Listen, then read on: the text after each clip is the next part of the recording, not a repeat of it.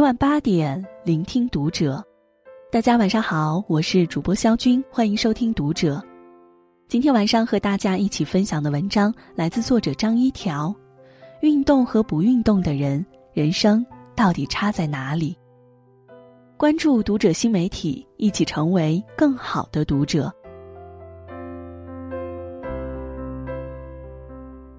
俗话说，生命在于运动。很多人越长大，就越不了解运动对于生命的重要性。能打车就不走路，能瘫着就不跑步。贪图眼前安逸的后果就是，自己的生活会跟别人越差越远。因为运动和不运动的人过的其实是两种人生。运动的人身体更健康。运动能够强健身体，这是我们从小听到大的一句话。长期坚持运动和从不运动的人，差距最大的地方就在于身体素质，而这个差距还会随着年龄的增长不断拉大。有人刚过而立之年就开始三高啤酒肚，多走几步路、上几级台阶就要喘上好一会儿，而有的人年近百岁还可以在田径赛场上一展身手。二零一九年七月，在美国田径协会户外大师锦标赛中，九十六岁高龄的罗伊·恩格勒特以四十二分三十秒二三的成绩打破了五公里。九十五到九十九岁年龄段的世界纪录。除了五千米之外，这位硬核老人还参加了八百米、一千五百米和三千米的比赛，并且全部创造了该年龄段的新世界纪录。当时新闻一出，着实震惊了不少人。大多数网友对此的反应都是：别说跑步了，自己能不能活到九十六岁都是两说。恩格勒特能够做到这些，并不是偶然。他在年轻时就一直坚持着运动，到年老依然没有松懈。平时他会去距离家半个街区的健身房跑步，每周至少跑三次，每次三到五公里。这个运动强度甚至比许多年轻人都要高。长久的寿命、健壮的体格、年迈时依然清晰的思维。这就是常年坚持运动后时光的馈赠。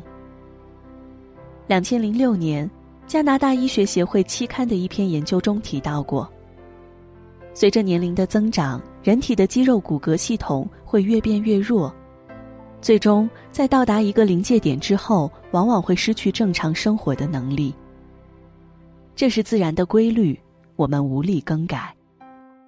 但是常年规律的运动能够帮助我们让这一天尽可能的延后。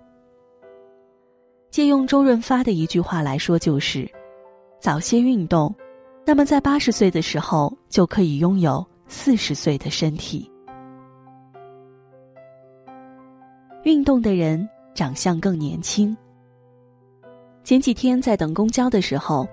正巧碰到旁边一位传单小哥跟一位女士推荐他们的健身房，可能是女士说了健身没用之类的话，小哥说：“健身怎么能没用呢？您要坚持健身的话，今年您朋友三十，您三十；朋友四十，您三十；朋友五十了，您看起来还三十。到时候跟女儿出去逛街，别人一看都觉得是姐妹俩。”虽然是个调侃的恭维话，但并不是没有道理的。仔细想想，这些年娱乐圈里那些被称为“不老男神”“冻龄女神”的人们，在被问到驻颜有术的秘诀时，无一例外的都会提到四个字：坚持运动。香港演员郑少秋每日坚持用三十到四十分钟的时间健身，七十二岁依然意气风发。在舞台上连续跳十多分钟的舞蹈，连呼吸都没有错一拍。影帝郭富城也是几十年如一日的坚持健身，为了提高体能，无论工作有多忙，都会抽出半个小时来慢跑，风雨无阻。常年的自律，使得他的体重在这些年一直维持在六十三公斤，皮肤和精神状态也完全可以跟二十年前的自己相较。此外，张钧甯、苏有朋、陈意涵，因为运动实现逆生长的例子数不胜数。即使不在朋友圈，自己身边的亲朋好友看起来最年轻的那一个，也多数都有着运动健身的习惯。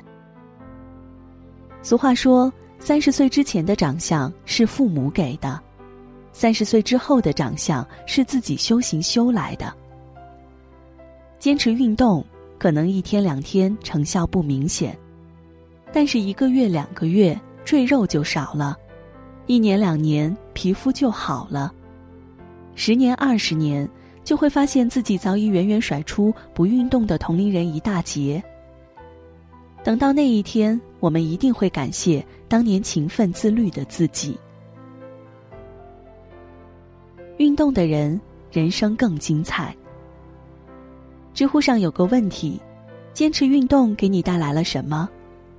底下有位答主分享了自己的经历。这位答主是重度抑郁症患者。三年前，因为事业、爱情双双受到打击，让他在很长一段时间内都非常消极。当时他每天都活在对自己的否定里，觉得自己一事无成，又没有人爱，简直差劲透了。甚至一度想要自杀。后来，他的朋友看不下去他这副颓废的样子，强迫他去运动，给自己找点事儿做。最开始他是不情不愿的，但是一次运动下来，觉得精疲力尽之外，心情居然莫名的放松了，好像郁结在心里的那些负能量都随着汗水排出去了。从此。运动成为了他生活中的一部分。他说：“坚持运动给他带来的，除去宣泄压力的愉快和兴奋感之外，更多的是一种自我的升华。运动不是一件容易的事情，坚持下去需要的不仅是体力，更是毅力和韧性。在坚持运动的过程中，自己也会慢慢从懒惰走向勤奋。”并且病期越来越多的，例如拖延症之类的坏习惯，整个人都变得积极起来。同时，在运动中结交了人脉，也扩展了他的社交圈子，为他带来了人生中新的机遇。希腊古语说：“人类最好的医生就是空气、阳光和运动。”他治的不只是身体，还有心。看起来运动只是一件事而已，但其实它带给我们的好处是方方面面的。如果用一句话来总结，就是它能让我们更好的享受人生。健康的体魄让我们领略人生的多彩，精神的长相帮助我们赢得人生的机遇，积极的心态带我们面对未来的挑战。当我们能够克服自身的惰性，把运动作为一种习惯之后，总有一天我们会收获一个更好的自己，以及比现在精彩数十倍的人生。